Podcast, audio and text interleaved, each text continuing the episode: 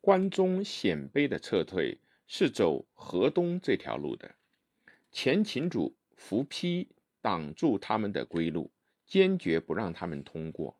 两军在襄陵会战，秦兵仅四万人，寡不敌众，被慕容永率领的鲜卑军队杀得大败。伏丕只带数千骑逃往了河南，在洛阳附近遭到东晋荆州刺史。桓石明派遣的军队的妖姬，被晋将冯该杀死。慕容永东晋至长子，就自称皇帝，改元中兴。这是公元三八六年十月间的事。西燕强盛时，其统治区域南抵至关，北至新兴，东依太行，西临黄河。西燕主慕容永和后燕主慕容垂都以复兴燕国相标榜。他们虽然同样是国之之业，却有亲疏远近的区别。慕容垂是慕容垂的义孙，决然容不得作为宗室叔属的慕容永荐举位号，获名视听。正如他自己所说的：“终不负留此贼以累子孙也。”所以他在消灭翟魏之后的第二年，便出兵兼并西燕了。公元三九三年，慕容垂征发了部骑兵七万，命丹阳王慕容赞出井行关，攻打西燕武襄公。慕容友镇守的晋阳，慕容永率集中了精兵五万防守陆川。次年春，慕容垂征调司、冀、青、兖四州兵，分兵三路。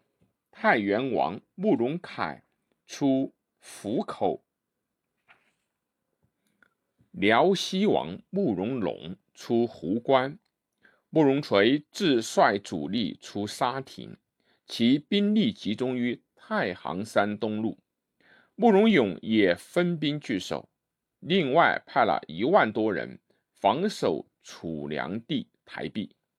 慕容垂在邺城西南屯兵越狱，并无前进的动向。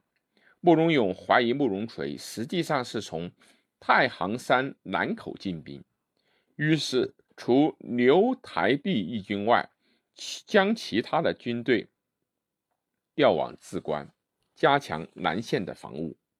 这年夏天，慕容垂亲率大军出府口，由天井关直趋台壁。慕容永仓促集结五万精兵，与后燕军会战于台壁南。